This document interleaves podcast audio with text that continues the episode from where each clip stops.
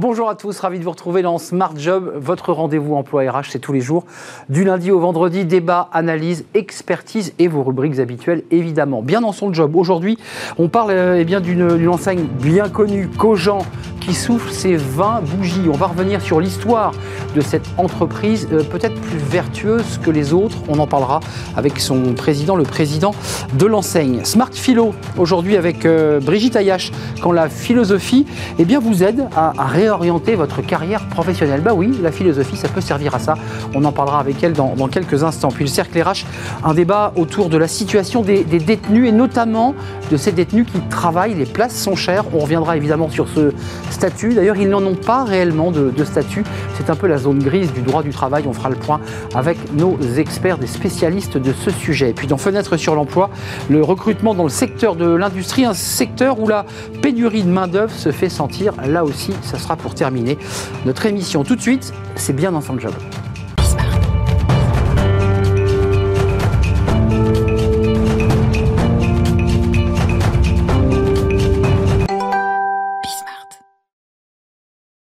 Bien dans son job euh, et bien dans son repas du midi, de cette fameuse pause méridienne. Vous savez, c'est l'expression qu'on utilise euh, très souvent quand on utilise un mot pompeux pour dire je vais déjeuner. Euh, Stéphane Gittiot, merci d'être avec nous.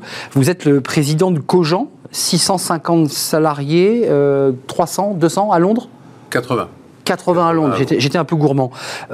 Cogent fête, souffle ses 20 bougies. Alors, vous n'êtes pas arrivé à la première année de, de l'enseigne, mais vous emportez euh, ses valeurs, son image. Qu'est-ce qui fait que cette entreprise, cette belle enseigne, alors on dit que c'est de la restauration. D'ailleurs, on, l'appelle comment votre enseigne? C'est de la restauration C'est du petit-déj C'est quoi? C'est avant tout une maison.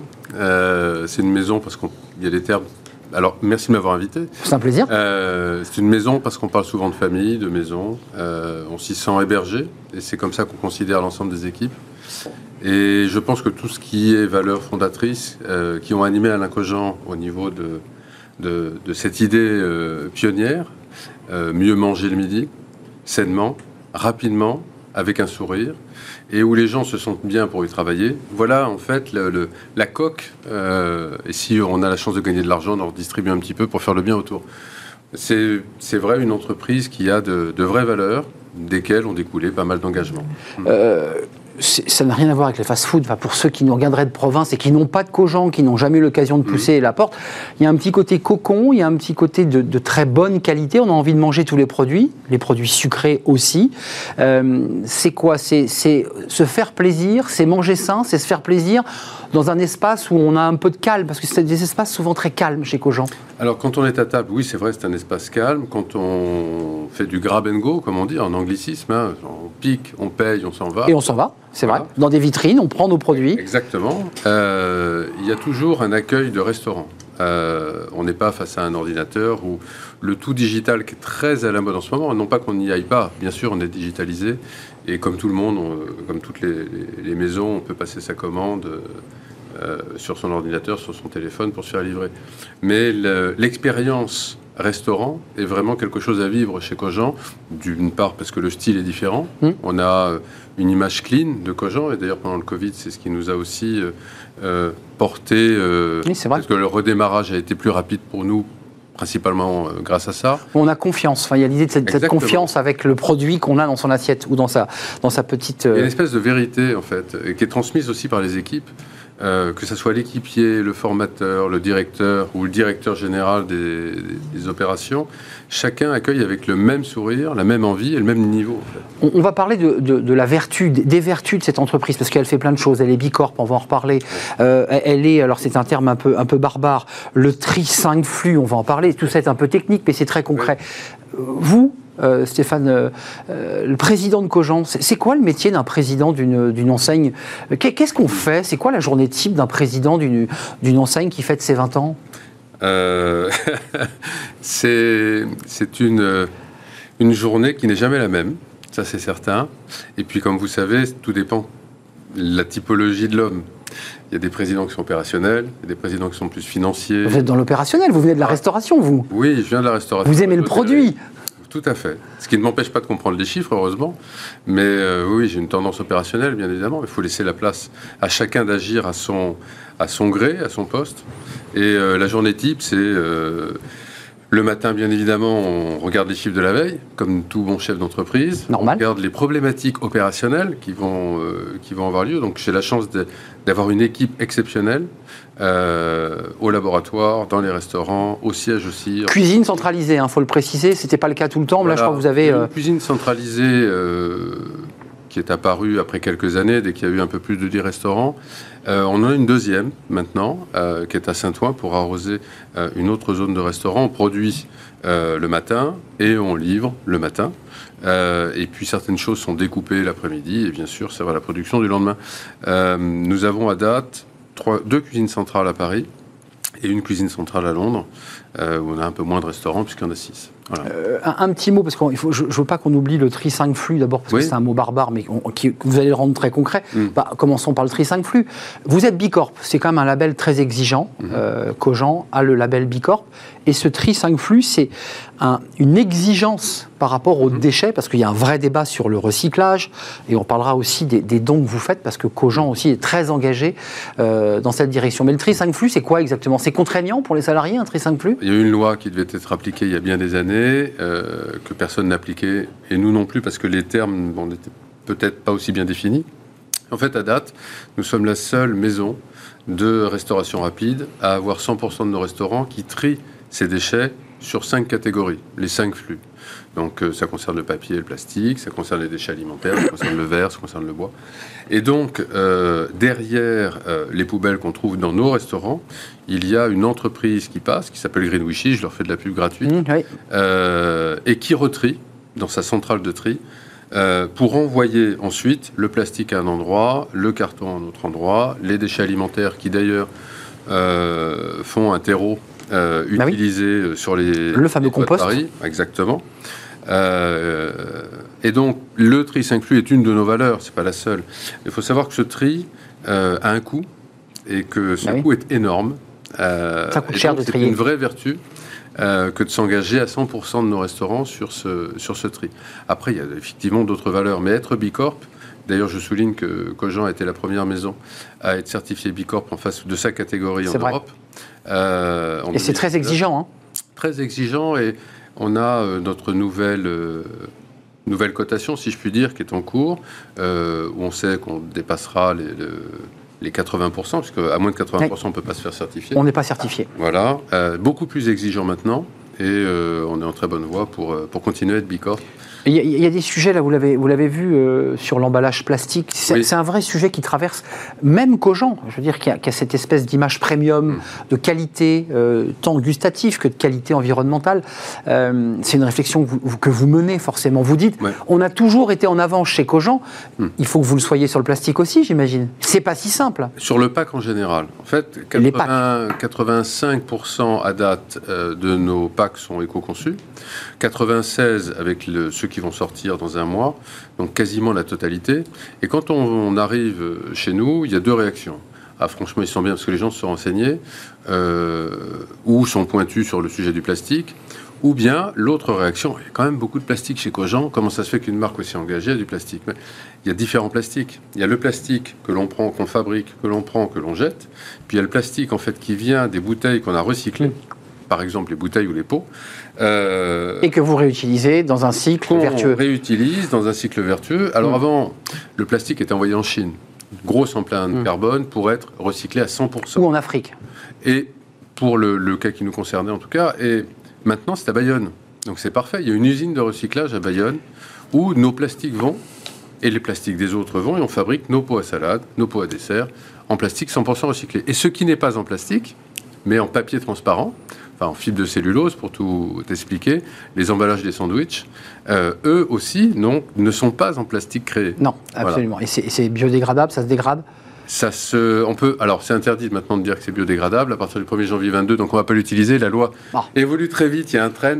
alors je retire, je retire ce mot. C'est bon, je retire le mot. Le trend, euh, le trend actuel, euh, et c'est là où, où Cogent a été pionnier, pas seulement sur le choix des matières premières et les provenances, mais sur ce, cette vision euh, du futur et cette démarche RSE. Justement, n'existait pas, on l'appliquait déjà. Vous étiez très en avance sur cette question. La marque employeur, les salariés qui poussent votre, votre enseigne, alors vous recevez beaucoup de CV, mm. il y a beaucoup d'étudiants, mais c'est du CDI. Il faut quand même préciser que les, salariés chez vous, c'est 80 quoi, 16, 18% de CDI, 100% de CDI. la marque employeur, ça compte. Aujourd'hui, les jeunes cherchent du sens, ils veulent une entreprise engagée. Ça vous aide, ça, pour recruter? Bien sûr. Bien sûr, si on prend euh, les derniers sujets, alors c'est vrai qu'on a moins de soucis de recrutement que peut-être d'autres marques, parce qu'on est dans le train depuis très longtemps, sans avoir cherché à être dans le train, simplement par conviction. Et, Donc vous ne euh, payez pas à recruter, parce qu'il y a des pénuries de main-d'œuvre en ce moment Il y a une grosse pénurie de main-d'œuvre. Euh, pour l'instant, il doit, on doit être à la recherche de 10 personnes sur la totalité. Donc, vous voyez, ça fait partie du turnover, c'est hmm. tout à fait normal. Euh, avant de nous quitter, qu'est-ce que vous allez faire avec vos collaborateurs? Parce qu'il y a quand même l'idée de la diversité aussi chez Cogent. Il suffit de pousser la porte pour voir que c'est une entreprise qui ouvre beaucoup, la, la, laisse de la place à l'inclusion, à la diversité. Ça, c'est très important. Euh, il y a une fête, il y a un gros gâteau, il y a un énorme sandwich Cogent. Qu'est-ce qu'on fait avec les salariés quand on fête ses 20 ans?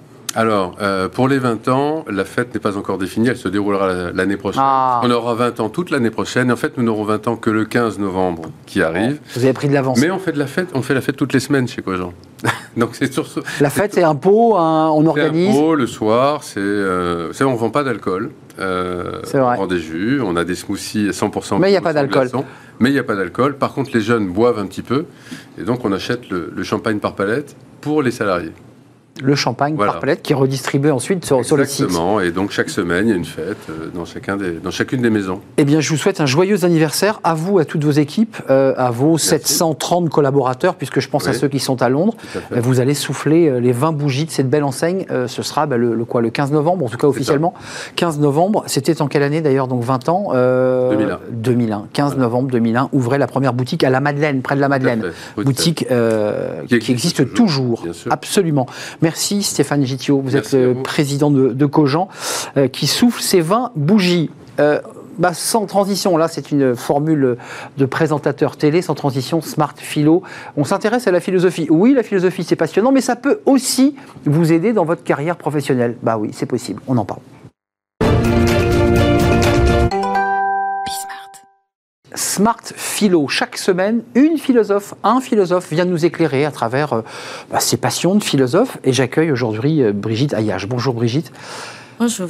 Je suis très très heureux de vous accueillir. Euh, je crois que dans, notre rubrique, vous êtes la première philosophe femme à venir nous rejoindre. Donc c'est un vrai plaisir. de... à tout. Exactement. Vous inaugurez en tout cas cette, cette rubrique. philosophe praticienne. D'abord un tout petit mot avant de développer ce que vous avez envie de nous dire, mais c'est très lié. Je connais les philosophes, mais la philosophe praticienne. On a l'impression que vous êtes médecin aussi. Alors, non, je ne suis pas médecin, je ne suis pas psy, je ne suis pas coach. Voilà. D'accord. Il faut bien faire la nuance. Éliminons tout ce que vous n'êtes pas. Voilà. je travaille beaucoup euh, du point de vue individuel, je ne parle pas dans l'entreprise, avec des psys. Ça se complète. Mais on n'est pas psy. Ça ne remplacera pas une psychothérapie. C'est une consultation philosophique qui permet de mettre du sens dans ses choix, dans ses choix de vie, dans ses orientations euh, professionnelles. Mais après tout, quand on veut réorienter sa carrière professionnelle, c'est qu'on a aussi envie de changement. Euh, c'est venir réfléchir sur soi-même et faire un travail aussi de connaissance de soi. Mais à partir du moment où il y a des blocages qui sont plus profonds, pour travailler sur des mécanismes plus en profondeur, hmm. là c'est le psy. Plus ancré, on va dire. Plus ancré. Plus ancré. Euh, effectivement, là, là, ça bascule vers le, psychothérapeute, euh, le psychanalyste aussi, ou, le psychothérapeute? Le psychothérapeute, le psychanalyste, etc. Nous, on est dans la consultation philosophique. La consultation philosophique, elle peut être éprouvante parce qu'on se remet en question. Il y a un travail de connaissance de soi. Donc vous poussez celui qui est en face de vous. C'est ça. On est d'accord. On utilise exactement. On n'a rien inventé. Hein. On utilise la maïotique de ben L'art de faire accoucher les âmes. Voilà. Et, euh, ça aide. Je pense que ça peut permettre aux gens de réinvestir de sens les situations de leur vie. Euh, donc vous, vous nous dites, d'abord vous avez commencé par éliminer tout ce que vous n'étiez pas, et la philosophie est aussi une porte qui permet de déverrouiller un certain nombre de choses. Alors là, exactement, la philosophie est une porte qui permet de déverrouiller, comme vous dites, un certain nombre de choses. Il serait faux de penser qu'elle n'est que académique Hein, c'est-à-dire oui, d'où le mot praticienne. Voilà, dans les enceintes de l'université, c'est pas vrai. Mm. Euh, la philosophie, elle est faite pour tout le monde. Elle n'est pas euh, euh, réservée qu'à une petite élite bien pensante. Ça, serait aussi une erreur. et moi, ce qui me paraît aussi important, mais l'un va avec l'autre pour réorienter sa carrière, c'est de l'introduire davantage au sein de l'entreprise introduire la maïeutique, apprendre aux gens à poser les bonnes questions, c'est extrêmement utile dans l'entreprise. Ça euh, permet euh, bah déjà de, régler ou de voir plus clair sur des problématiques complexes. Je peux m'autoriser, Brigitte euh, J'imagine que c'est quoi la première question lorsque, j'imagine que ça ne se fait pas d'abord en open space, ça se fait dans un moment un peu d'intimité et d'échange. Il faut être un peu dans le calme pour faire tout ça. c'est quoi votre première question? Comment, comment on, on commence à mettre la clé? Vous parlez de la méantique de Socrate, ça fonctionne par des questions. Qu'est-ce que vous demandez d'abord à votre patient, client euh, Comment vous l'appelez d'ailleurs? Le client. Le client. Comment, comment, comment ça se passe? C'est quoi la question que vous lui posez? Ben, Pourquoi il est là? Qu'est-ce qu'il attend? Qu'est-ce qu'il attend de moi? Qu'est-ce qu'il attend de cette consultation? Et il vous a rencontré comment? Parce que l'entreprise est quand même assez éloignée, même si on voit que... Alors, il y, a, euh, dans la, il, y a, il y a plusieurs choses, si vous voulez. Il y a mes interventions dans l'entreprise, et puis il y a la consultation philosophique à mon cabinet. La plupart du temps, à mon cabinet, c'est les psys qui m'envoient. D'accord. Pour faire un complément. Pour faire un complément. Parce que si vous voulez, dans une thérapie, euh, souvent les gens reviennent sur euh, leur vie perso, leur vie personnelle, sur euh, aussi une orientation professionnelle, surtout en ce moment. Donc, si vous voulez, à ce moment-là, on ils, sont, ils sont dirigés. Et moi, pareil, si vous voulez, j'oriente aussi beaucoup, parce que souvent des problématiques familiales viennent se déplacer dans la sphère professionnelle. Et là, je vois très bien qu'il y a un travail plus autre à faire qui relève davantage de la psychothérapie. Puisqu'on est euh, dans cette rubrique Smart Philo et justement de plein pied dans l'entreprise, dans la relation qu'on a à l'entreprise, quels sont les philosophes que vous utilisez euh, Je dirais les, les, outils philosophiques que vous utilisez pour accompagner vos, vos clients? Alors, euh, ça dépend. Euh, dans l'entreprise, moi, je pense que celle qui est aujourd'hui incontournable, parce que pour moi, c'est un penseur du futur, c'est Anna Arendt. Anna Arendt, je pense qu'elle est vraiment incontournable. Quand vous voyez des, quand vous relisez, euh, par exemple, la condition de l'homme moderne, où elle s'est vraiment interrogée sur bah, qu'est-ce qu'on a fait à la condition humaine avec la, les nouvelles technologies. Ça doit les secouer, vos clients, quand vous leur envoyez Anna Arendt. C'est une vision comme ça assez, assez radicale, assez sombre, finalement, de notre société. Oui, mais le but, c'est aussi de, de les secouer. C'est ça, on est d'accord. on est d'accord. Le but, c'est de leur créer un choc. C'est pas, bah oui, c'est pas de leur dire que euh, tout, est beau. que tout est beau, parce que c'est pas vrai. Euh, voilà, le, but, c'est qu'ils sortent euh, grandis de ces séances, qui, qui qu'ils opèrent vraiment un, véritable changement, euh, qu'ils abandonnent aussi euh, certaines certitudes. Euh, on aurait aussi tendance à utiliser Nietzsche. Hein, dans la déconstruction. Tout ça est sombre, hein, c'est les philosophes quand même euh, qui sont les philosophes de l'optimisme. quoi. Oui, euh, bon après je sais que euh, Épicure est à la mode, il est très utilisé dans la consultation philosophique, mais pourquoi pas, et dans l'entreprise. voilà, ça dépend aussi de qui on a affaire en, en Bien sûr. On adapte, je pense, à chaque, à chaque client. Mais quand on va au bout de votre histoire, de cet échange qu'on a, est-ce que vous avez des, des clients qui s'effondrent parce que tout d'un coup, leur monde intérieur s'effondre, que cette philosophie vient finalement heurter euh, et, détruire en quelque sorte leur certitude. Est-ce que ça arrive? Oui, ça peut arriver, ça peut arriver, mais euh, on est aussi là pour être avec eux, pour les accompagner dans ce travail. On est aussi là pour leur montrer aussi euh, les bénéfices d'abandonner leur certitude. On n'est pas dans le jugement, certainement pas. On est surtout dans l'analyse. Et euh, ils peuvent tout dire au sein de cette consultation philosophique. C'est un espace à la fois euh, de dialogue, euh, de parole et d'écoute. Aussi beaucoup. Je pense que l'écoute. Et de libération, de fait, puisque c'est l'objet final de. Euh, et ensuite, vous les suivez, vous les accompagnez? Je les accompagne, je les accompagne souvent dans leur reconversion euh, professionnelle, euh, je- de manière même concrète. et puis, puis après, bah, ils prennent leur envol. quand ils n'ont plus besoin de moi, c'est c'est plutôt une bonne nouvelle. ils quittent le nid philosophique. Voilà, et puis de temps en temps, ils donnent des nouvelles, ce qui est toujours très agréable d'avoir comme ça un, un retour. euh. A- Avant de nous quitter, on a évoqué euh, Nietzsche, Hannah Arendt, on a survolé Épicure.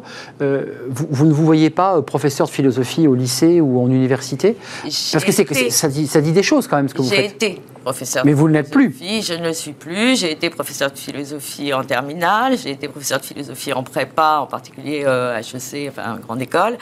C'est très bien. Mais moi, j'aime me renouveler. Donc, euh, au bout d'un moment, l'enseignement. euh, vous tourniez en rond. voilà, j'avais fait le tour et j'ai décidé de faire autre chose. Et peut-être que je me dis, en me disant aussi que je serais peut-être plus utile de faire de la philosophie autrement. Vous avez trouvé un sens différent, enfin une utilité différente à, Exactement. à votre philosophie. C'est un vrai plaisir, Brigitte Ayache, d'être venue nous, Merci. d'être venue sur le plateau. Philosophe praticienne, c'est important de rajouter le mot praticienne. Et on a entendu à travers votre travail, effectivement, qu'il y avait une forme d'accompagnement et de maïentique, pour utiliser un, réutiliser ce mot philosophique. Merci d'être venu nous rendre visite. On fait une courte pause et on se retrouve juste après pour le, le débat, euh, le cercle RH que vous connaissez, le, le- le débat de Bismarck. Euh, on va s'intéresser aux détenus, mais pas n'importe quels détenus, ceux qui travaillent. Alors, est-ce qu'ils ont un statut de salarié? Dans quelles conditions travaillent-ils? Euh, Est-ce qu'ils ont un bulletin de paix Euh, Ça, c'est un- une vraie question. Est-ce qu'ils bénéficient de la retraite? Est-ce que nous sommes dans une zone grise du droit du travail concernant ces individus, des femmes et des hommes On en parle avec nos, invités. C'est juste après cette pause.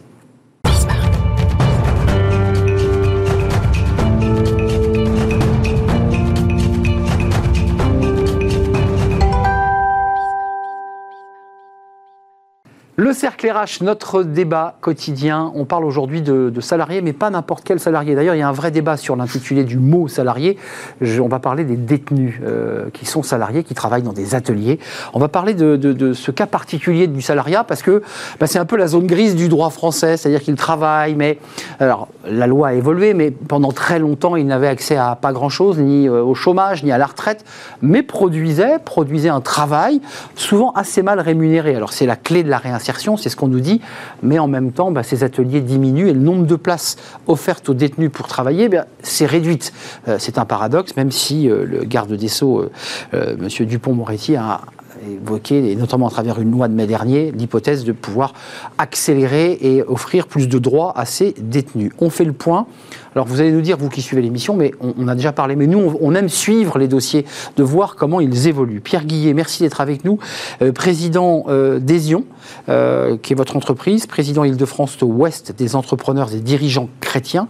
Et vous nous parlerez, parce que ça a été très médiatisé, de ce que vous avez fait en direction de, détenus euh, avec lesquels vous avez noué une, véritable relation, j'avais presque d'amitié, de complicité. Vous les avez sortis de l'ornière. Il y a Jésus, il y a Dany. Euh, ils sont toujours avec vous. Toujours. Ils sont toujours là, fidèles au poste, c'est le cas de le dire. Euh, on en parlera avec vous dans quelques instants, puis vous nous parlerez aussi euh, de la complexité quand même hein, de- d'être chef d'entreprise et d'avoir des collaborateurs. Vous, vous dites collaborateurs, vous dites, euh, vous dites quoi? C'est pas des salariés, c'est des collaborateurs. C'est ça. Euh, C'est- encore mieux. c'est mieux, c'est plus, plus, c'est plus engageant. Oui. Avec nous, euh, Alexandre Duval-Stala, bonjour, euh, maître, avocat, professeur à Sciences Po, membre de la CNCDH, donc la Commission nationale Consultatif. des droits de l'homme. On oublie toujours le, le consultatif des droits de l'homme, président fondateur de l'association Lire pour en sortir. Euh, vous êtes toujours engagé dans cette association dont vous nous avez parlé il y a presque un an. Toujours, tout à fait. Nous, nous continuons et nous, nous avons l'ambition de, de doubler en fait à la fois euh, nos- le nombre d'établissements dans lesquels nous intervenons et aussi le nombre de bénévoles qui interviennent euh, d'ici 2024. C'est un peu nos, nos JO à nous. Vos JO à vous, là les JO d'hiver, ce sera à Pékin, on est d'accord? C'était votre punchline du jour en fait, ça Alexandre. Euh, non, ça- c'est sorti comme ça. c'est sorti comme ça. C'est ça Bah, les avocats, vous savez. le- ça sort. Ça sort comme ça. C'est le voilà. sophisme. Euh, D'abord, je vais vous poser une question euh, avant de rentrer dans le vif du sujet, c'est-à-dire le statut de ces salariés qui n'en sont pas tout à fait, leur évolution. D'abord, vous, euh, vous deux, Pierre Guillet, Alexandre Duval-Stala, euh, pourquoi vous êtes engagés aussi profondément dans ce combat? J'utilise le mot combat parce que c'est un vrai combat. Pierre Guillet, pourquoi Pourquoi l'homme, Pierre Guillet, je ne parle même pas du chef d'entreprise, pourquoi vous, consacrez autant de temps de votre vie euh, à cette question? Comme vous l'avez dit tout à l'heure, moi je fais partie des, entrepreneurs et dirigeants chrétiens, donc euh, l'homme euh, m'intéresse au plus haut point et pour moi, le, détenu, c'est mon prochain, comme n'importe quel autre collaborateur. Et donc j'ai une entreprise qui est à quelques kilomètres de la prison de Poissy. Et donc, euh, bah, je me suis naturellement intéressé à des, des personnes dont peu d'entrepreneurs, auxquels peu d'entrepreneurs s'intéressent. Mais vous ne me dites pas pourquoi? Qu'est-ce qui, fait que euh, vous il, y a, il, y a, des gens qui s'engagent dans l'association sportive, dans un club de bridge, euh, je sans parler de caritatif. Vous, vous, êtes, vous, avez décidé de vous engager sur ce sujet. Alors évidemment, il y a, vos, il y a vos engagements chrétiens, mais c'est quand même un engagement profond. Oui, profond. Le, fait déclencheur, ça a été un ami qui m'en a parlé. Je n'avais pas prémédité ce, projet. Et puis petit à petit, j'ai euh, trouvé qu'il y avait vraiment quelque chose à faire. Parce qu'en en fait, il y a peu d'entreprises qui s'y intéressent déjà. Donc euh, euh, je trouvais intéressant de creuser ce sujet. Et puis progressivement, la chose est devenue légitime dans l'entreprise en en parlant avec mes collaborateurs. Donc pourquoi? Bah, Tout simplement parce que j'ai trouvé que c'était bien euh, que ça permettait de redonner une dignité à ces gens, et en même temps, euh, il y a une vraie raison économique, c'est qu'on leur donne un travail qui sert. Les produits sont vendus derrière, tout ce qu'ils fabriquent. Euh, Ce sont des composants qui servent en fait à fabriquer des systèmes de sécurité, dans, les, dans les parkings, hein, notamment. D'accord. Et donc il y a une vraie utilité. les produits qu'on leur confie sont complets.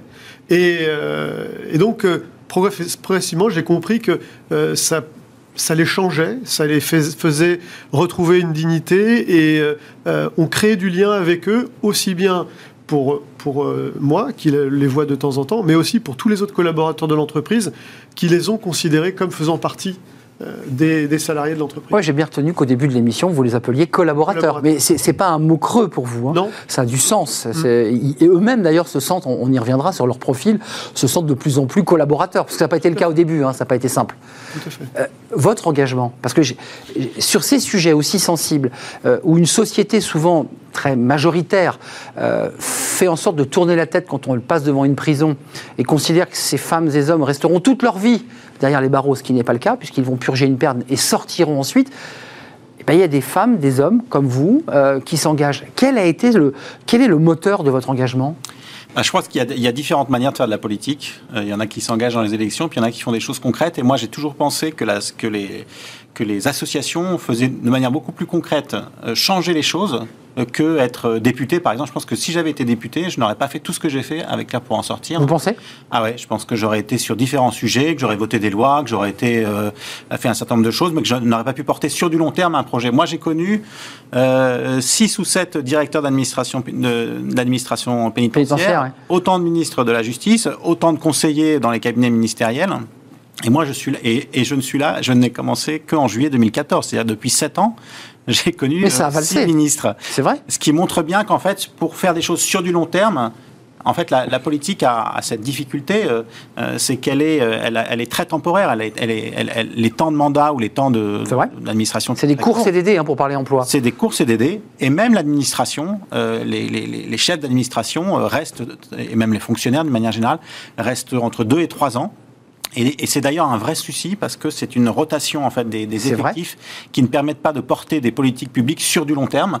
Euh, et d'ailleurs, tous les grands euh, chefs d'administration que vous pourriez demander, depuis le préfet de, les préfets jusqu'au directeur d'administration, vous diront que c'est un, un, vrai sujet, ça. Mmh, parce que ça modifie finalement le, les stratégies, la manière dont on aborde les sujets. Voilà, c'est parce que et vous, vous êtes la politique, il faut faire ci, il faut faire ça, il faut faire ça. mais en fait, c'est extrêmement pratique. Et si vous avez des collaborateurs qui changent tous les deux ans, si dans nos entreprises moi j'ai un cabinet d'avocats, on devait changer tous les deux ans nos collaborateurs, bah, ce sera un vrai sujet et un vrai problème. Non mais excusez-moi d'être aussi abrupt, euh, Alexandre Dubab-Salah, mais vous auriez pu être un champion de golf. Vous auriez pu vous, vous éclater dans la voile. Alors, comme Churchill, no sport. No sport. et cigare, par ailleurs. Euh, voilà. Et, euh, mais par ailleurs. Non, mais vous voyez ce que je veux dire. Je rejoins un peu l'engagement. Moi, j'étais engagé d'abord au Secours catholique. Euh, j'ai eu la chance d'avoir d'être dans une famille qui s'est toujours engagée. d'abord dans la résistance, puis ensuite, j'avais un, grand-oncle qui a fondé un, un, lycée professionnel dans les Alpes pour justement. Donc, c'est l'ADN. j'ai pas beaucoup de, mérite. Hein, c'est ma famille qui m'a, j'allais dire, m'a porté dans, dans cette aventure-là. Je vous pose la question à vous, euh, le juriste. Euh, depuis cette loi de mai 2021, est-ce que les choses ont vraiment changé? Parce que c'est vrai qu'on a vu des reportages, où c'est LCI notamment, mais pas, pas que cette chaîne d'ailleurs, avait pointé du doigt d'abord la faiblesse des rémunérations et le fait que ces détenus n'étaient pas véritablement des salariés à part entière. Est-ce qu'aujourd'hui, après, on s'était vu il y a huit mois, est-ce qu'aujourd'hui vous dites on a fait un pas incroyable puisque ces détenus peuvent bénéficier du, droit au chômage, à la retraite, comme un salarié, je dirais, hors, les murs, hors les barreaux en fait, c'est une politique des petits pas. Hein. Il ne faut pas penser qu'on a des grands changements, des grands soirs tous les jours. C'est pas vrai. Cette loi est une étape dont certains considéraient qu'elle n'était pas suffisante, d'autres, hum. voilà. Vous, vous la trouviez suffisante bah, Moi, je pense que c'est dans le bon sens. Bien évidemment, j'aurais préféré plus. J'aurais préféré un statut de salarié, j'aurais préféré des droits beaucoup plus importants. Mais déjà, on avance. Et au fur et à mesure, en fait, qu'on pousse ces sujets-là, on avance. Et je pense que, en tout cas sur le long terme, c'est ma conviction, on, aura, on ira vers plus de protection. Ce qu'il faut bien comprendre. Ils ont droit à quoi, là, aujourd'hui, concrètement? Alors, ce qu'il faut bien comprendre, c'est qu'aujourd'hui, on fait l'inverse de ce qu'il faudrait. Ah, d'accord. Euh, donc, il, faut, il faudrait de l'école, il faudrait de l'éducation, il faudrait de la culture et il faudrait de l'emploi. Et aujourd'hui, ce qu'on fait, c'est. Il y en a de moins en moins il y en a de moins en moins parce que c'est de plus en plus compliqué.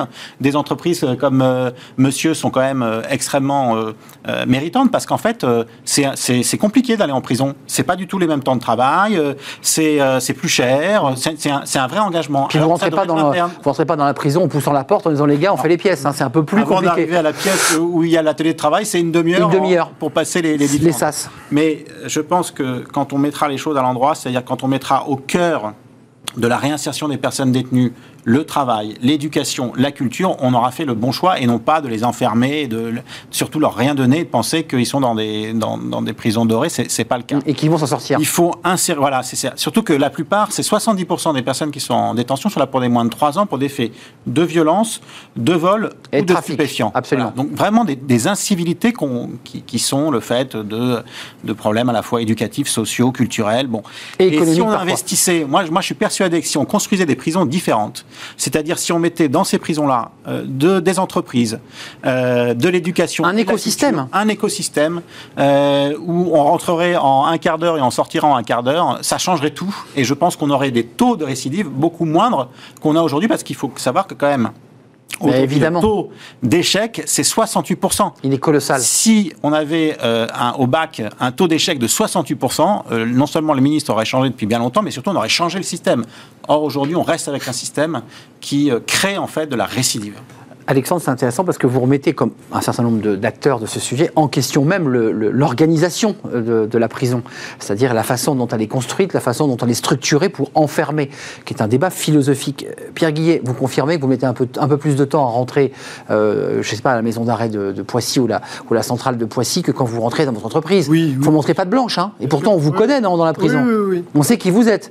Euh, quel est votre votre structure philosophique sur cette question euh, par rapport à ce qu'évoque Alexandre. Quand vous, vous, y êtes de plein pied en prison, il y a peu de gens qui sont entrés en prison, à part les journalistes, j'y suis entré plusieurs fois.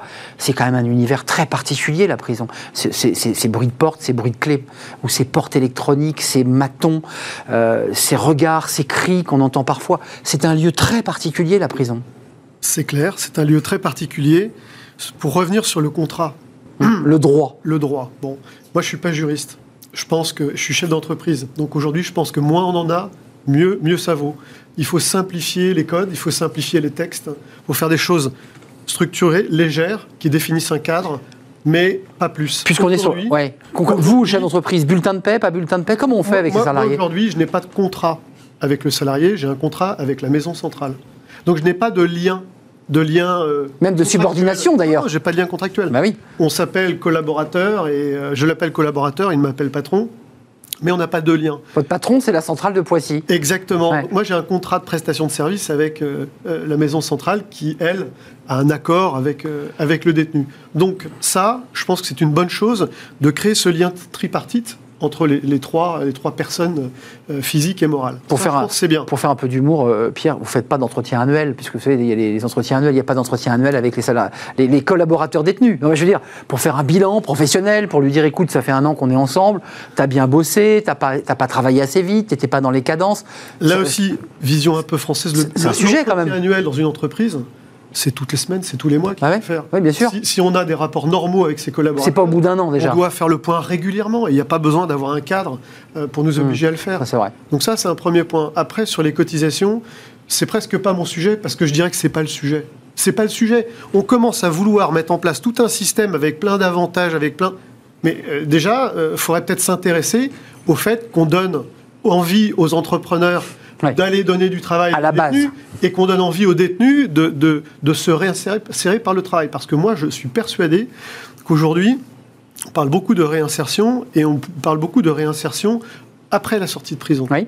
Je pense que Mais ça se passe dedans. C'est Bah oui. Il faut commencer dès le premier jour de l'incarcération à mettre les gens au travail. Ce qui n'est pas le cas. On, va leur occuper les mains, mais on va aussi leur, leur- leur Le occuper l'esprit. bien sûr. Et euh, monsieur disait tout à l'heure, euh, parlera peut-être tout à l'heure de, euh, de la lecture, mais, mais je pense qu'aujourd'hui, c'est c'est vraiment des gens qui méritent qu'on s'intéresse à, à- à leur situation. Sinon, on met tout sous cloche, on dit je m'en occupe pas, l'État s'en occupe, et puis quand ils sortent, là, on, on- Bah, il nous explose le visage. Exactement, et ça coûte très très cher à la société, donc euh, c'est pas la bonne solution.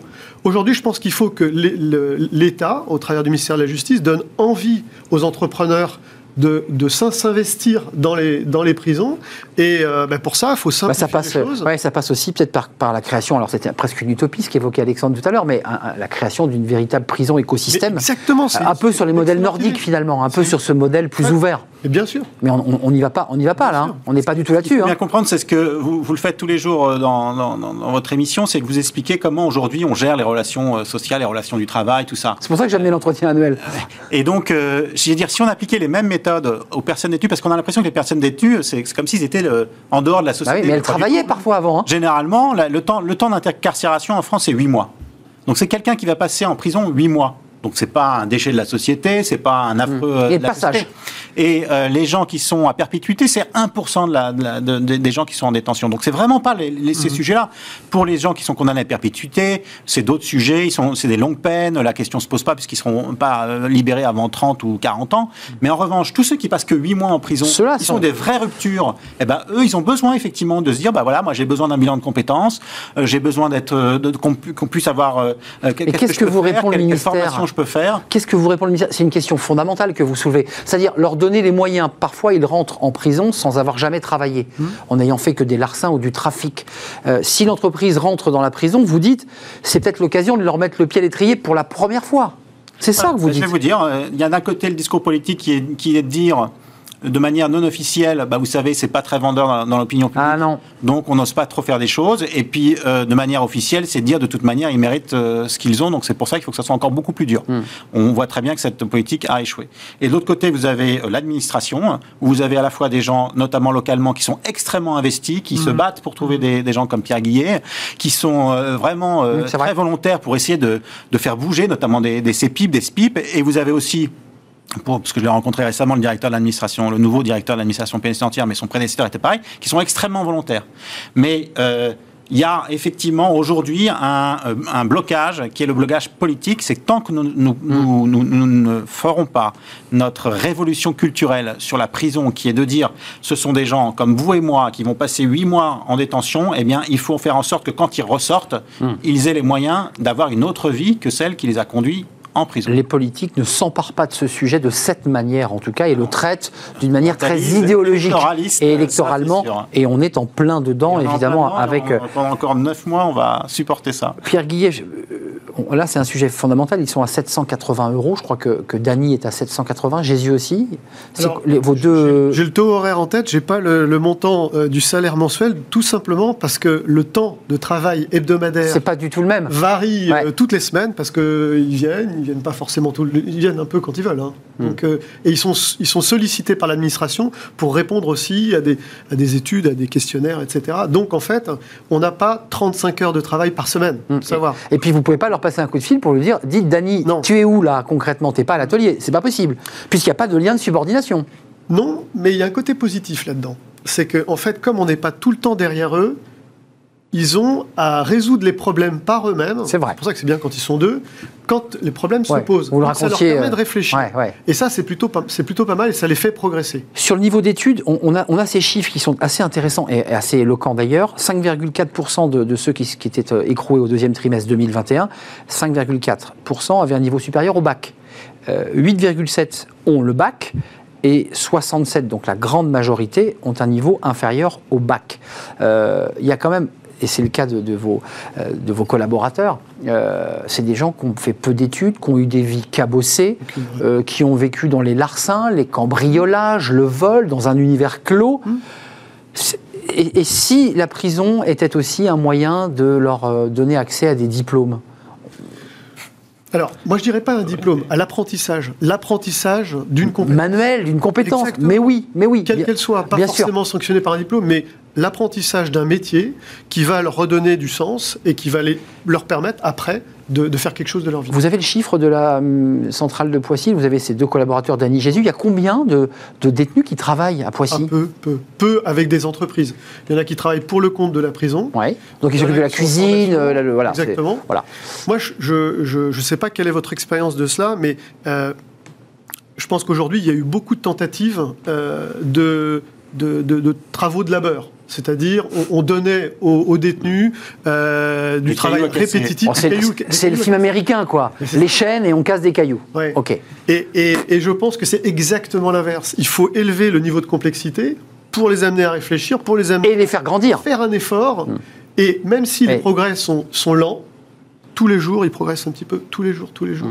Donc c'est pour ça Mm. Il faut du dévouement, hein, Pierre Guillet. Enfin, je, je veux dire, c'est voilà, c'est pour ça qu'il y a peu un de gens petit peu, qui se, un petit peu. un petit peu quand même, hein. Bah, parce Ça revient à ma première parce question. que c'est pas aussi simple. C'est-à-dire que vous, Ah oui. vous pouvez accompagner des personnes détenues, mais ils sont tellement cabossés par la vie hein, qu'il y a des risques que ça ne marche pas. C'est pas linéaire. Comme euh, quand vous avez des gens qui sont euh, peu formés euh, dans les entreprises, bah voilà, ils respectent peut-être pas forcément toujours les, les- les heures de travail, c'est toujours compliqué. Donc c'est vrai que c'est des engagements qui sont euh, assez forts. oui. Pour rester sur le sujet du jour, parce que euh, Dany et Jésus se sont intégrés à l'entreprise, même ils ne viennent pas tout le temps, mais vous les tenez dans cette relation de confiance, j'allais dire presque d'amitié, Oui. euh, qui, qui s'est nouée. Euh, Qu'est-ce qui bloque aujourd'hui pour aller plus loin? Vous dites, cette loi, elle est sympa, mais on pouvait aller plus loin. Euh, droit chômage, droit retraite, accès ou pas lorsqu'ils travaillent Moi, je pense qu'il faut repenser notre modèle carcéral pour les petites peines. C'est-à-dire les courtes peines de moins de 3 ans. Mais on les met avec tout le monde Ouais, ou on- Ouais, moi je suis pour les prisons où, euh, où en fait il n'y a qu'une porte. C'est-à-dire parce que moi je suis persuadé que le type qui a volé un portable, s'il doit s'éva- s'évader, il n'ira pas en cavale très très longtemps, il sera forcément repris. Donc la sécurité doit être pas la priorité dans ce modèle. Je parle pas des, des- encore des longues peines ou des. des- Ouais, c'est autre chose. Je parle faut vraiment des, des petites incivilités de ceux qui sont là pour un, un temps de. une comparution directe, bim, il prend 8 mois, donc ça, Eh ben, évidemment. bim, euh, il prend 8 mois. Il est tout de suite pris en charge par euh, un conseiller oui. emploi, euh, par euh, un éducateur. qui n'existe pas, vous Qui n'existe pas, bah non. parce On est d'accord. Ça, ça serait bien. Ça voudrait dire d'avoir des moyens supplémentaires. Ça voudrait dire. et une, réflexion différente. Moi, par exemple, j'ai 200 bénévoles. Euh, avec Lire pour en sortir, où on fait effectivement de la réinsertion par la lecture, on offre des livres, ils ont un programme personnalisé de lecture, on fait des rencontres culturelles. 200 bénévoles. Vous imaginez si l'État devait embaucher 200 personnes pour faire ce que nous faisons, l'État n'a plus les moyens de faire ça. Donc euh, euh, il y a que la société civile qui prend le relais, et donc vous imaginez bien que si nous devions faire ça de manière différente, il faudrait repenser en fait le rôle des uns et des autres. Donc peut-être moins de surveillants et plus d'éducateurs, plus Oui. euh, de conseillers emploi. Et ça, moi, je suis Ouais. persuadé Surveiller et punir de Foucault. Enfin, il y, a- il y a quand même ce rapport de l'idée que euh, si on met plus d'éducatif, eh bien, il y, a- il y a moins de répressif, quoi. La, la prison, c'est la variable d'ajustement Ouais. des échecs des politiques publiques. Et donc, euh, ça demande d'autant plus d'investissement que les, politiques publiques ont échoué.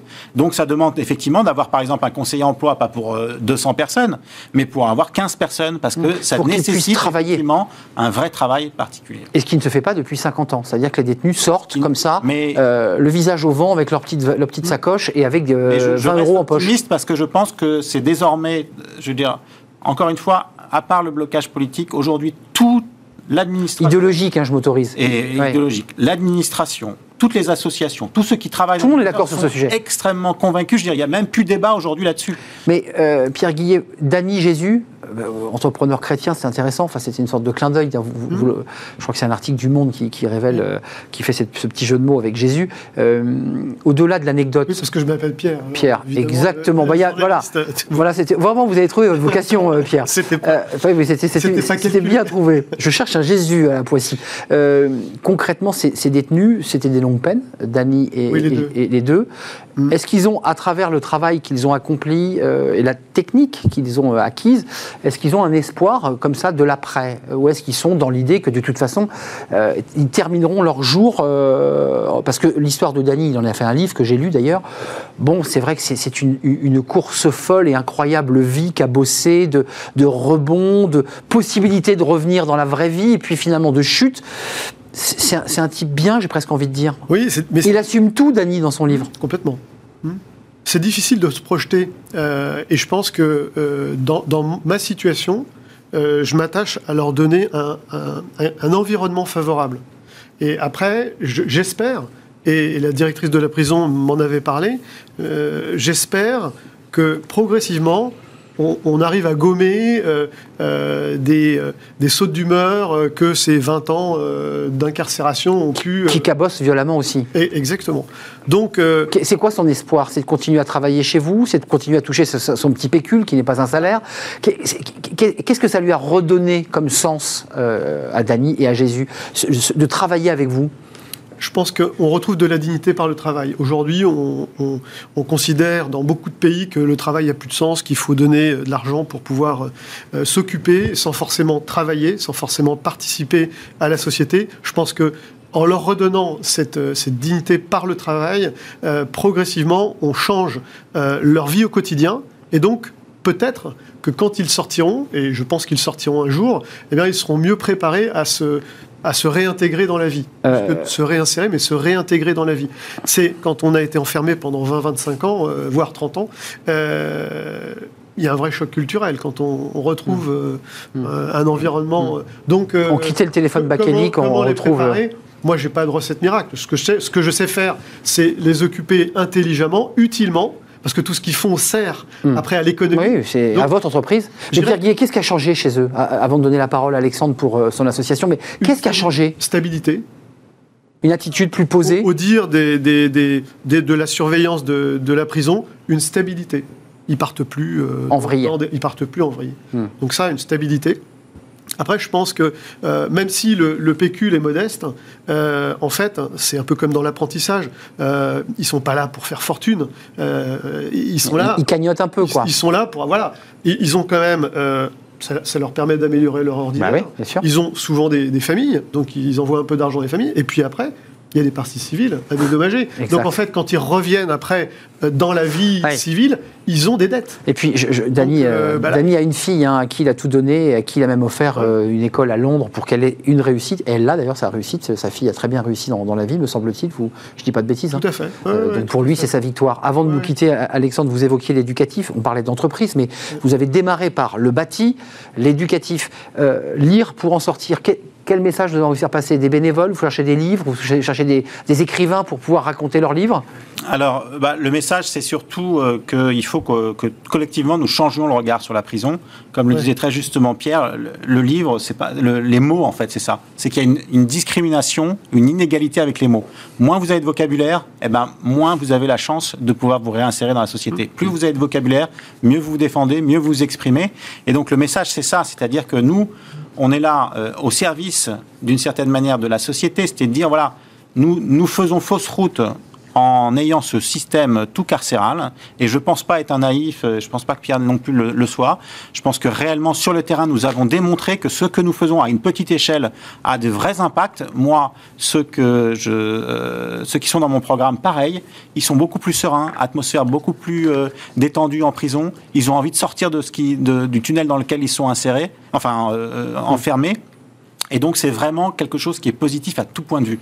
Et donc, je pense que si effectivement il y a un message à, à- à- faire passer, c'est que il y a au moins, je pense, un tiers des gens qui sont en détention, c'est-à-dire euh, il y a 70 000 personnes, il y en a au moins un tiers qu'on pourrait remettre dans la société et qui seraient là non pas pour commettre des délits, mais au contraire pour travailler, pour s'épanouir Mmh. et Pour pour, grandir, avoir, au sens comme disait Romain Gary, la vie devant soi. La vie devant soi, bah, ça sera le mot de la fin. Merci d'être venu sur ce, sur ce plateau. Euh, pas passer le bonjour à, à Dany, puisque euh, on lit, on- j'ai lu son livre et j'ai beaucoup aimé ce- ce- son histoire qui est, qui est à la fois tragique et, et belle. Euh, merci Pierre Guillet, président d'Esion. Donc ce sont des, des, des- des- des petits capteurs hein, qui, qui détectent le- la, la- la fumée, euh, notamment, euh, notamment dans les parkings. C'est là-dessus que travaillent euh, Dany et, et Jésus, et président Île-de-France-Ouest des entrepreneurs et dirigeants chrétiens. Merci euh, Alexandre Duval-Stala. Euh, je commence par l'association Lire pour en sortir parce que c'est aussi un, un grand engagement. Vous êtes avocat, professeur à Sciences Po et membre de la CNCDH. Merci, à vous deux et c'est important d'en parler sur des plateaux de télévision pour peut-être changer, euh, changer le regard. Ça sert à ça les, les médias. On termine notre émission par fenêtre sur l'emploi. Alors là, on change de sujet, on s'intéresse à l'industrie, encore que c'est pas très très loin des, des métiers de l'industrie. Bah, c'est un démarrage assez, assez mou que, que fait l'industrie. On nous parle de la reprise, mais l'industrie a des pénuries. Euh, on en parle tout de suite.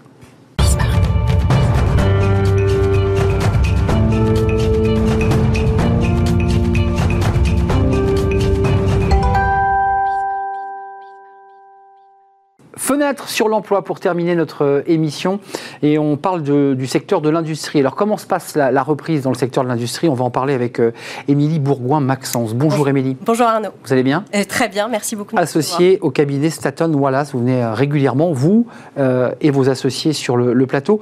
D'abord un petit point focus parce que c'est on n'est plus vraiment dans la rentrée, mais c'est vrai qu'on a quelques indicateurs. Ça se passe comment dans l'industrie cette, cette rentrée?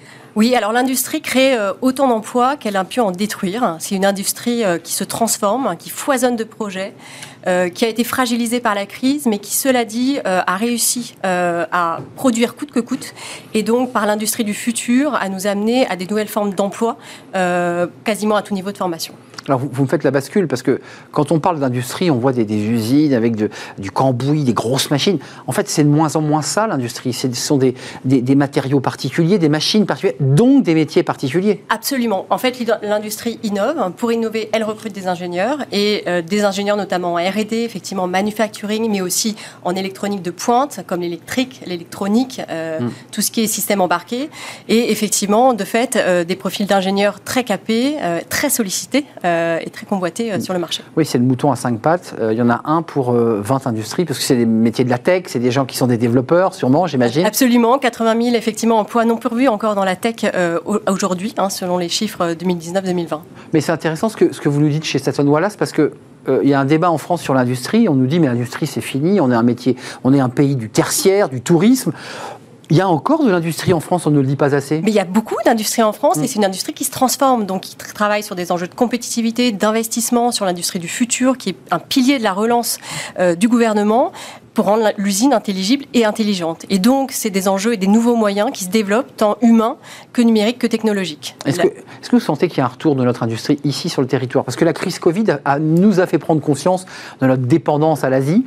Euh, et j'ai le sentiment que certaines industries se disent on va quand même rapatrier euh, bah, des outils de production chez nous. Absolument. Il y a une relocalisation d'activités, il y a une, aussi une décarbonisation des usines, il y a aussi euh, le, donc ce plan de relance sur l'industrie du futur qui permet d'ouvrir de nouveaux emplois. L'industrie 4.0, c'est une industrie de l'humain euh, qui va bien au-delà des nouvelles technologies et qui ouvre aussi la quatrième ère euh, industrielle, hein, la révolution industrielle comme on dit. Oui, c'est ça, c'est c'est l'industrie high-tech.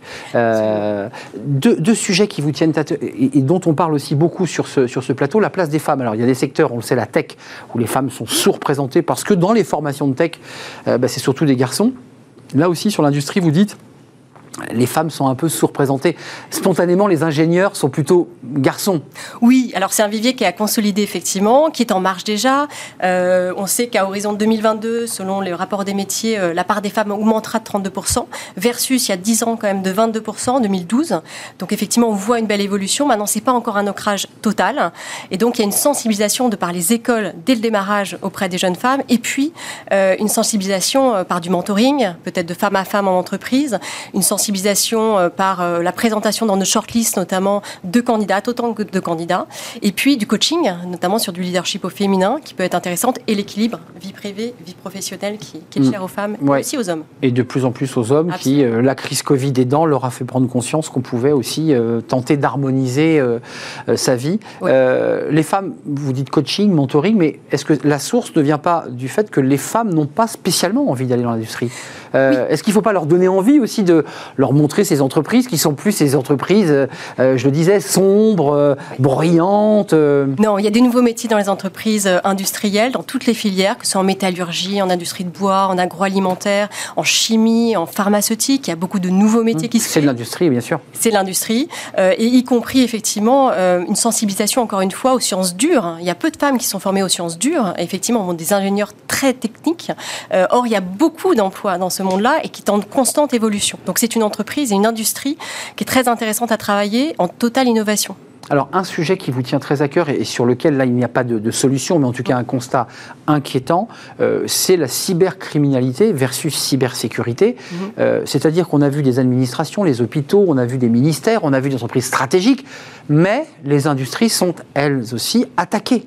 Euh, on leur pique leurs données. Oui, nouvelle forme de travail. Donc effectivement, attaque potentielle des entreprises, cybermenaces, qui voient émerger de plus en plus des profils de cybersécurité, des, responsables de la sécurité, des réponses aux incidents, etc., qui sont des très convoités sur le marché et qui sont des profils d'experts, des sachants, pour effectivement anticiper ces menaces euh, et liées aussi au travail qui se fait maintenant euh, pas mal à distance. Effectivement, donc vous nous dites en creux que ce sont des postes très recherchés Oui. parce que les industries ont pris conscience qu'elles devaient, elles étaient un peu en retard sur ces sujets, qu'elles devaient s'armer. Elle devait s'armer absolument, y compris dans le monde aéronautique et de la défense. Mm, sûr. un monde euh, qui a été sacrément percuté, chahuté par la crise, et qui, cela dit, continue euh, par milliers à recruter euh, ces profils-là, mais pas que cela, en data, en IT, en digital, euh, au-delà des profils plus classiques, entre guillemets, des filières industrielles.